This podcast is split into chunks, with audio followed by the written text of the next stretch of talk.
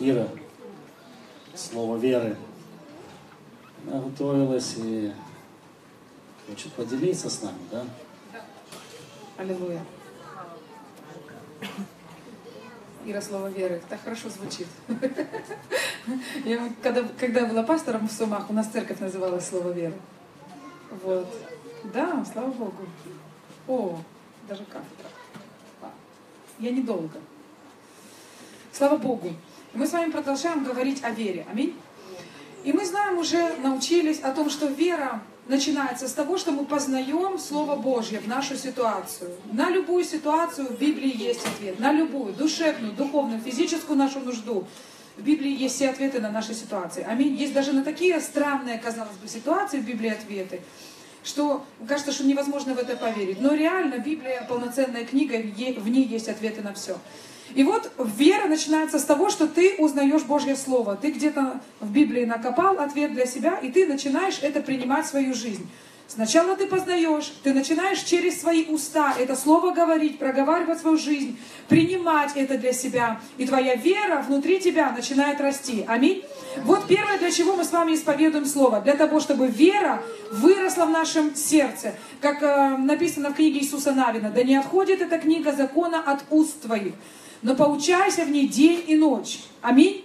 Поэтому, когда ты берешь Божье Слово и день и ночь его проговариваешь, ты реально будешь в вере. Аминь. Твоя вера внутри твоего сердца будет расти. Мы с вами говорили о женщине с кровотечением, которая шла и говорила сама себе постоянно. Если только я прикоснусь к краю его одежды, я выздоровею. Помните, да? Итак, вера сначала растит, ой, э, Слово Божье растит веру внутри нас. Исповедание Божьего Слова растит веру внутри нас. Потом, когда вера вырастает внутри нас, есть исповедание от веры, как мы говорили, Марк 11, 23. Всякий человек, который скажет слово и поверит, что сбудется ему по его словам, и не усомнится в сердце своем, да, но поверит, будет ему что? Все, что он скажет. Не все, что он подумает. Аминь.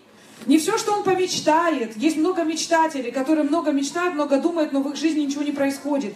Но тот человек, который поверит, что сбудется по его словам, и скажет горе, поднимись и ввергнись в море, вот тому человеку будет все, что он скажет. Аминь. Аллилуйя. И следующая вещь, о которой мы с вами говорили два прошлых собрания, это о делах веры. О том, что мы не должны остановиться на моменте исповедания нашей веры, когда мы уже полны Божьего Слова, когда мы уже говорим, когда нас даже ночью разбудят и говорят, о, у тебя там страшный диагноз, там, а ты уже даже, даже в таком состоянии тебя разбудили, и ты говоришь, нет, я знаю, что я ранами Иисуса исцелен, я не принимаю. Аминь, вот это вот вера, да? Но когда ты продолжаешь еще делать дела веры, и мы уже с вами говорили тоже про эту женщину с кровотечением, которая мало того, что она говорила сама в себе, она все равно ползла через людей, да, через эту толпу, рискуя буквально своей жизнью, но она простерлась, протянула свою руку и схватила Иисуса за одежду. Аминь. Мы с вами говорили об Аврааме, которому тоже Бог пообещал сына, и они сначала, сначала Бог изменил их исповедание Сарой, да, а Сара начала Авраама называть отцом множества народов, хотя детей у них еще не было и в помине, да, и не планировалось, как бы оба были старики. И Бог изменил и ей тоже имя, и они долгое время друг друга так называли. Но они что-то еще делали для того, чтобы у них сын родился. Аминь. И сын таки родился, слава Богу. Вот, и мы все знаем эту историю. Итак, в Иакова написано, чтобы мы с вами не были неосновательными, нам надо понимать, что вера без дел мертва. Аминь. Если вера не имеет дел, она мертва сама по себе. Каждый из нас сам внутри должен понимать, какие дела веры ему надо делать. Да? А, Расскажу вам такое короткое свидетельство про себя. Я уже говорила, что у меня а, растянула ногу, очень сильно связку.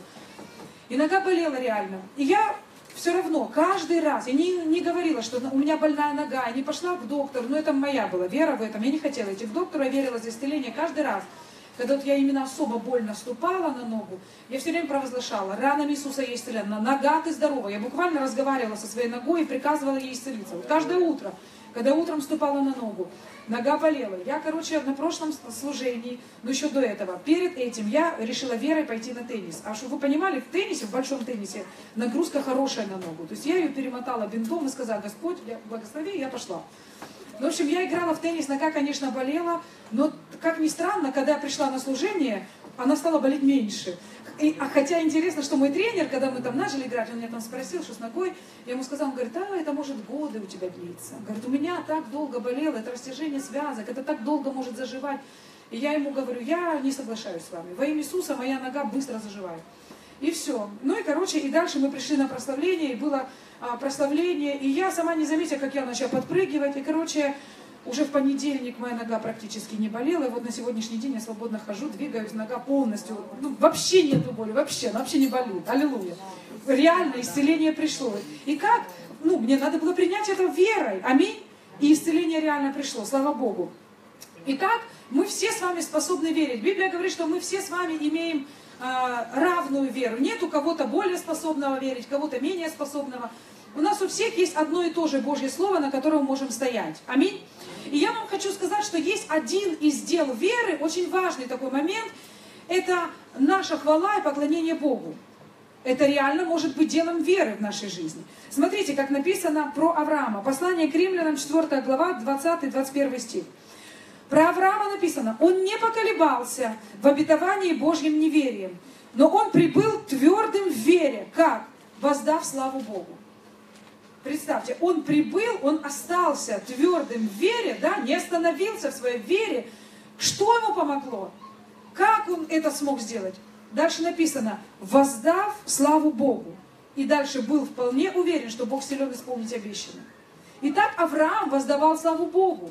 Скорее всего, что он прославлял Бога, благодарил Его за сына. Аминь. Есть реальная сила, когда мы прославляем Бога.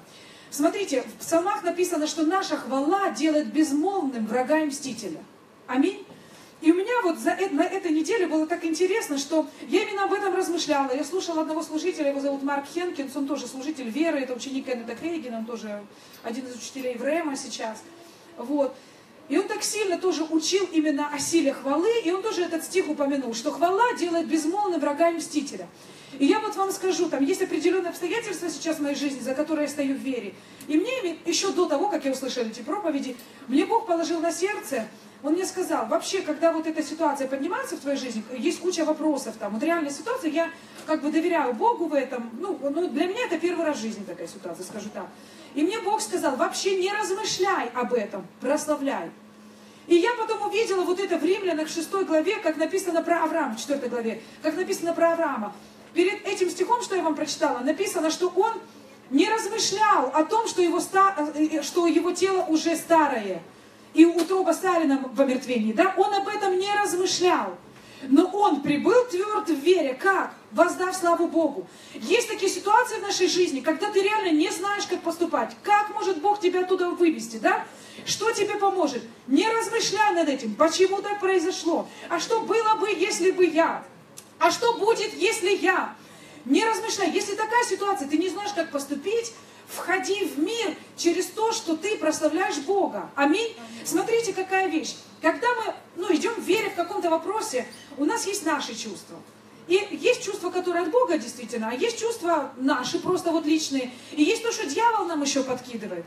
И иногда, когда ты особенно эмоциональной ситуации, касается твоих эмоций, Иногда не просто разобраться, где кто говорит, да, или это э, не мир Божий, или это мои чувства, или это Бог. Так вот, я вам советую в такой ситуации начать прославлять Бога, вообще не размышлять об этом. Просто вот приходят мысли, аллилуйя, Господь, я прославляю Тебя, я прославляю Тебя. Я вам свидетельствую просто, на этой неделе, у меня две недели не было клиентов, практически вообще, то есть денег, ну, ну вообще, как корова языком, вот как-то так. Даже мои запасы закончились. А чтобы вы понимали, мне нужно было конкретную сумму сейчас заплатить там за одно мероприятие, о котором я вам буду скоро свидетельствовать. Вот, а денег не было. еще я верила, еще плюс определенная сумма должна мне прийти на это же предприятие, только уже на конец месяца. И вот именно поэтому мне Бог сказал, не размышлять, ходите прославлять. Я вам говорю, мысли штурмуют. Дьявол там, этого не получится. Деньги не придут, все. А если не хватит, пойди займи у того. И вот пойди займи у того. Позвони тому на всякий случай, а вдруг не будет вовремя. Я, вы бы видели, я вам просто перед Богом свидетельствую. Каждый раз, как мысли приходили, я сразу начинала, прославляю Тебя, Господь. Я превозношу Тебя, превозношу Тебя. Для Тебя нет ничего невозможного. Ты все смотришь. Ты над всем. Ты великий Бог там. И прославляла, и прославляла. И вдруг, и вот в, один, в одно утро я просыпаюсь, и я звоню своей подруге, и свидетель свой говорю, ты знаешь, у меня в духе такая радость, просто радость прет из меня. Говорю, я чувствую, деньги приходят, они скоро, они где-то в пути, чувствую сегодня-завтра. И именно завтра пришла, во-первых, сумма на вот эту нужду, за которую верила. И потом еще один там позвонил мой клиент, и он говорит, ну, в общем, я верила, что пять клиентов придет сразу. Но я получаю даже больше, чем я ждала. Реально пять клиентов. Реально, ну, как бы, у меня есть подешевле и подороже. Так вот, пришли пять, которые подороже. Вот. И, и именно сначала четыре, я говорю, нет, Господь, пять. Я верила пять. И добавился все, еще один. Их вот пять от одного клиента, прямо пять. В общем, виз и слава Богу, и эта сумма как раз будет мне на конец месяца, на то мероприятие, которое я вот планировала. И я такая уже вчера говорю, Боже, ты велик. Я звоню этой подружке и говорю, ты представляешь, именно в тот день, вот как я тебе говорила, что деньги придут, деньги пришли, вся сумма, мне не надо было занимать, не надо было никого просить. Бог верный. Аминь.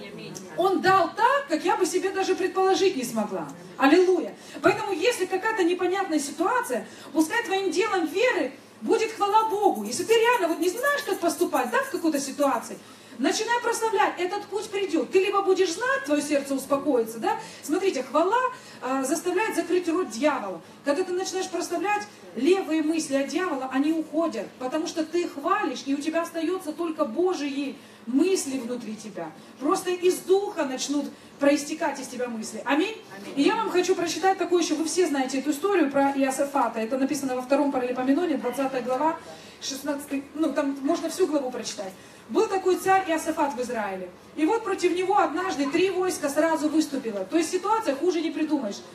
И он говорит, у нас нету силы против войска этого великого. Весь народ вошел в пост, они там начали взывать Богу, Господь, помоги.